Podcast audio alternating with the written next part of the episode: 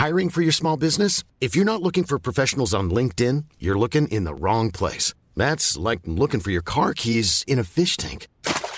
LinkedIn helps you hire professionals you can't find anywhere else, even those who aren't actively searching for a new job but might be open to the perfect role. In a given month, over 70% of LinkedIn users don't even visit other leading job sites. So start looking in the right place. With LinkedIn, you can hire professionals like a professional. Post your free job on linkedin.com/people slash people today.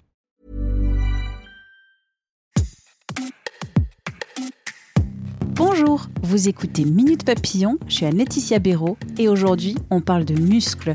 Ces muscles indispensables au quotidien mais finalement méconnus. Nous en avons 600 dans le corps, ils nous servent à monter les escaliers ou tout simplement respirer. À l'occasion de la première semaine du muscle, organisée par l'AFM Téléthon et l'Institut de myologie, on va plonger dans les secrets de ces organes. Parce que savez-vous que parmi ces 600 muscles du corps humain, le plus petit muscle, c'est le muscle stapédien, situé dans l'oreille. Et le plus grand, c'est le muscle fessier. On en parle tout de suite avec... Alors moi je suis Damien Bachasson, je suis chercheur à l'INSERM et je travaille donc, du coup dans une unité de recherche euh, INSERM Sorbonne Université et je suis soutenu dans mes travaux de recherche par l'Institut de myologie qui est un centre expert sur le muscle et par l'AFM Téléthon. Myologie, ça veut dire quoi? La myologie c'est la science du muscle tout ce qui va toucher aux muscles du niveau moléculaire jusqu'aux patients qui ont des problèmes de muscles, soit des maladies du muscle, soit d'autres maladies qui touchent le muscle. Pourquoi vous vous êtes euh, intéressé aux muscles bah Parce que j'ai toujours été passionné par le, par le mouvement. Et quelque part, bah, le moteur du mouvement, c'est le muscle. Et puis que cet organe, il est quand même euh, voilà, du niveau moléculaire jusque voilà, de, toutes les fonctions qu'il peut avoir. Par exemple, le muscle, c'est aussi euh, l'organe qui nous permet de connaître la position de nos membres dans l'espace, si vous voulez. Donc, euh, il y a tellement de fonctions, c'est tellement riche que du coup, ça m'a toujours euh, passionné. Le muscle, déjà, qu'est-ce que c'est? Bah, Le muscle, c'est un organe euh, qui, alors il y a plusieurs types de muscles, hein, mais celui qu'on connaît tous, c'est ce qu'on appelle les muscles striés. C'est ceux qui recouvrent notre squelette et qui permettent de bouger. Donc c'est un tissu euh, qui est composé euh, de protéines qui ont la particularité assez euh, incroyable de pouvoir se raccourcir, produire de la force. Donc du coup l'objectif du muscle, le premier, c'est de nous faire bouger, de permettre le mouvement. On a combien de muscles dans le corps? On a environ 600 muscles. Le muscle c'est jusqu'à 40% du poids de notre corps. Donc c'est quand même le tissu le plus abondant de notre corps. Parce que qu'est-ce qui reste alors dans le corps Après, il reste les os, les autres organes, euh, voilà. 600 muscles à peu près qui représentent 40% de la masse de notre corps. Mhm. Quel est le plus grand et le plus petit muscle du corps? Le plus gros muscle, c'est le, les muscles fessiers. Et ça a deux fonctions. Bah déjà de pouvoir s'asseoir dessus, ce qui est pas mal. Parce qu'on n'a pas du tout de, on n'a pas du tout de fesses, notamment quand on a une maladie musculaire, par exemple, bah on peut pas vraiment s'asseoir parce que c'est super douloureux. Euh, ou alors faut mettre un bon petit coussin, quoi. Mm. Euh, et puis évidemment, ça a une fonction aussi sur la sur la hanche et puis sur le dos, c'est ce qui permet, bah, par exemple, de se relever. euh, voilà.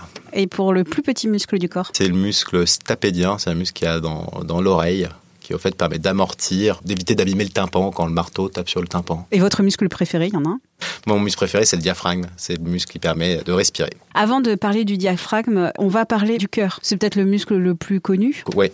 Et souvent d'ailleurs, euh, pas mal de gens se disent ah oui, mais c'est vrai que c'est un muscle. Euh, voilà, donc euh, souvent les, les gens l'oublient, mais oui, c'est euh, c'est un des muscles les plus connus. Alors il, est, il- il est un peu particulier parce que les cellules du, du cœur sont un petit peu différentes de celles qu'on trouve dans les muscles squelettiques. Par exemple, dans mon bras ou dans ma cuisse. Notamment, c'est des cellules qui ont la propriété de se contracter de manière spontanée. Si vous les mettez en culture, euh, au bout d'un moment, elles vont se mettre à se contracter de manière euh, spontanée. Donc, elles, elles sont vraiment, on va dire, ancrées dans les cellules du cœur, qu'elles sont destinées à constituer le cœur et à battre, à avoir ce rôle de pompe pour faire circuler le sang euh, dans l'organisme. Pendant une vie, en moyenne, combien de fois le cœur se contracte-t-il Eh ben, en moyenne, 2,5 milliards de fois. Jamais de pause. Vous disiez que votre muscle préféré, c'était le diaphragme. Alors déjà, le diaphragme, ça se place où dans le corps humain et à quoi ça sert? Le diaphragme, c'est une membrane vraiment musculaire qui va séparer le thorax de l'abdomen. Prenez-la juste sous votre sternum. À partir de là, vous avez le diaphragme qui est là et qui va séparer, du coup, en gros, le compartiment du thorax où il y a vos poumons et puis euh, votre abdomen où il y a tous les autres organes, le foie, etc. Et alors ce diaphragme? Et alors ce diaphragme, il agit, euh, c'est vraiment une pompe euh, respiratoire, on appelle ça la pompe musculaire respiratoire, et il agit comme un piston qui à chaque inspiration, en se contractant, va descendre et va diminuer la pression dans le thorax, dans les poumons, ce qui va permettre à l'air de rentrer. Donc c'est à chaque fois qu'on inspire, notre diaphragme se contracte. Il descend et le périmètre, la- on va dire la taille du thorax augmente, et donc du coup on peut faire rentrer de l'air dans les poumons et assurer les échanges gazeux. Le sport apporte de nombreux bienfaits et le sport apporte un, un bienfait que je ne connaissais pas, celui euh, d'être bon pour la mémoire. Quand vous activez ces muscles, vous allez avoir une sécrétion de plein de molécules qui vont avoir des effets sur tous les organes de l'organisme. Ça peut aussi sécréter des, ce qu'on appelle des facteurs de croissance, qui va, qui va favoriser euh, l'entretien, euh, le renouvellement des neurones. Donc en effet, il va avoir des effets de l'activité musculaire sur le cerveau, la cognition. euh. Donc le sport, ça peut être une euh, marche euh, rapide, ça peut être aller à la piscine. C'est pas obligé d'être une star de la gym ou du trampoline. Non, non, non, non. le, le sport, c'est pour tout le monde. C'est le sport, c'est pour la population générale qui n'a pas de problème de santé. C'est aussi pour les personnes qui ont des maladies chroniques. C'est aussi pour qu'elles soient sévères ou peu sévères. L'important, euh, c'est d'en faire, même un petit peu. C'est toujours mieux que rien. Donc, du coup, faut surtout pas s'embarrasser avec euh, avec euh, ce genre de, voilà, de, de problème, quoi. Le sport, il faut continuer en fait tout au long de la vie parce qu'on perd de la masse musculaire Voilà. en vieillissant. Entre 35 et 75 ans, on perd environ 30%. Voilà, on va perdre euh, de la masse musculaire et euh, on sait aujourd'hui que préserver son capital muscle, c'est hyper important pour notre santé. Pour vous donner un exemple, euh, la force de préhension, donc c'est la force qui maximale euh, qu'on a dans l'avant-bras qui nous permet de serrer un objet euh, dans la main. On a remarqué que par exemple cette force à 50 ans, c'était un très bon prédicteur de- d'espérance de, vie et puis d'état de santé plus tard dans la vie. Donc euh, quelqu'un qui a une force qui est déjà diminuée à 50 ans, quelque part qui n'a pas bien préservé son capital muscle euh, au cours de sa vie, il va avoir beaucoup plus de risques euh, ben, d'avoir une mort prématurée ou de développer des maladies chroniques. Voilà, avec au premier plan les maladies cardiovasculaires, métaboliques, qui sont les, grandes tueuses de notre temps. Pour prendre soin de ses muscles, il faut continuer le sport, même si c'est une activité modérée. Est-ce qu'il faut aussi euh, avoir un régime alimentaire? Alors manger des protéines. Alors ouais, c'est important. Je dis bien le mot protéines, c'est pas forcément des steaks euh, saignants. Non, c'est complètement possible d'avoir, euh, si on souhaite euh, pas manger de protéines animales, c'est possible aussi. faut avoir un apport en protéines qui est suffisant. Et quand on vieillit, cet apport en protéines doit être plus important que quand on a 30 ans, par exemple. Pour préserver encore son capital muscle, est-ce qu'il y a encore autre chose? Donc l'alimentation, faire du sport, est-ce qu'il y a encore une, troisième euh, Alors, il y a bien dormir. Le sommeil, c'est important. Euh, Pendant le sommeil, on, on refait ses muscles, on refait un peu tous les tissus. Donc, euh, même, voilà, par exemple, on a remarqué, euh, on a moins de gains si on dort peu que quand on dort, euh, voilà, environ 8 heures par jour. C'est ce qui est recommandé, quoi. Est-ce que le stress peut aussi attaquer nos muscles? Quelque part, le stress a un effet sur tous les tissus. Donc, euh, oui, clairement, euh, voilà, être stressé, euh, c'est pas forcément un bon élément pour euh, préserver son capital.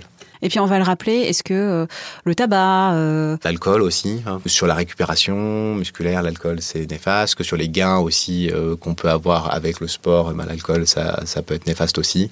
Donc oui, tous ces, tous ces facteurs-là ils sont importants à prendre en compte. à l'occasion de cette semaine du muscle du 1er au 7 juin 2023, le muscle c'est un enjeu de santé publique. Alors pourquoi? C'est un enjeu de santé publique parce que ça concerne donc tout le monde, si vous voulez, même sans existence, sans être malade, sans avoir une pathologie. On sait que préserver son capital muscle, ça va être une garantie bah, de mener une vie qui va être euh, agréable et surtout de se donner des garanties qu'on va bien vieillir et que du coup on va se prémunir de, de certaines maladies. C'est un, enjeu de santé publique parce que quelque part quand on pense notamment à l'AFM, à l'association française contre les myopathies, on, on pense souvent aux maladies du muscle, mais au fait c'est clairement pas les seules maladies qui touchent le muscle. Donc euh, les maladies les plus fréquentes, les maladies respiratoires, les maladies cardiovasculaires, les ma- maladies métaboliques, elles touchent pas directement le muscle, mais de manière indirecte, elles vont l'affecter. Et on sait aujourd'hui, par exemple, dans les maladies respiratoires, même si vous avez le même niveau d'atteinte pulmonaire, une personne qui a en plus des atteintes musculaires va avoir beaucoup plus de risques euh, dans les prochaines années euh, en termes de survie et puis en termes de développement d'autres problèmes de santé. C'est pour ça que c'est important et que ça nous concerne finalement tous. Merci d'avoir écouté cet épisode de Minute Papillon, un podcast d'Anne-Laetitia Béraud pour 20 minutes. S'il vous a plu, n'hésitez pas à en parler autour de vous, à le partager sur les réseaux sociaux. Abonnez-vous gratuitement à Minute Papillon avec son point d'exclamation sur votre plateforme ou votre appli préférée comme Apple Podcast, Spotify, Deezer, Podcast Addict. À très vite et d'ici la bonne écoute des podcasts de 20 minutes comme L'été dans vos oreilles.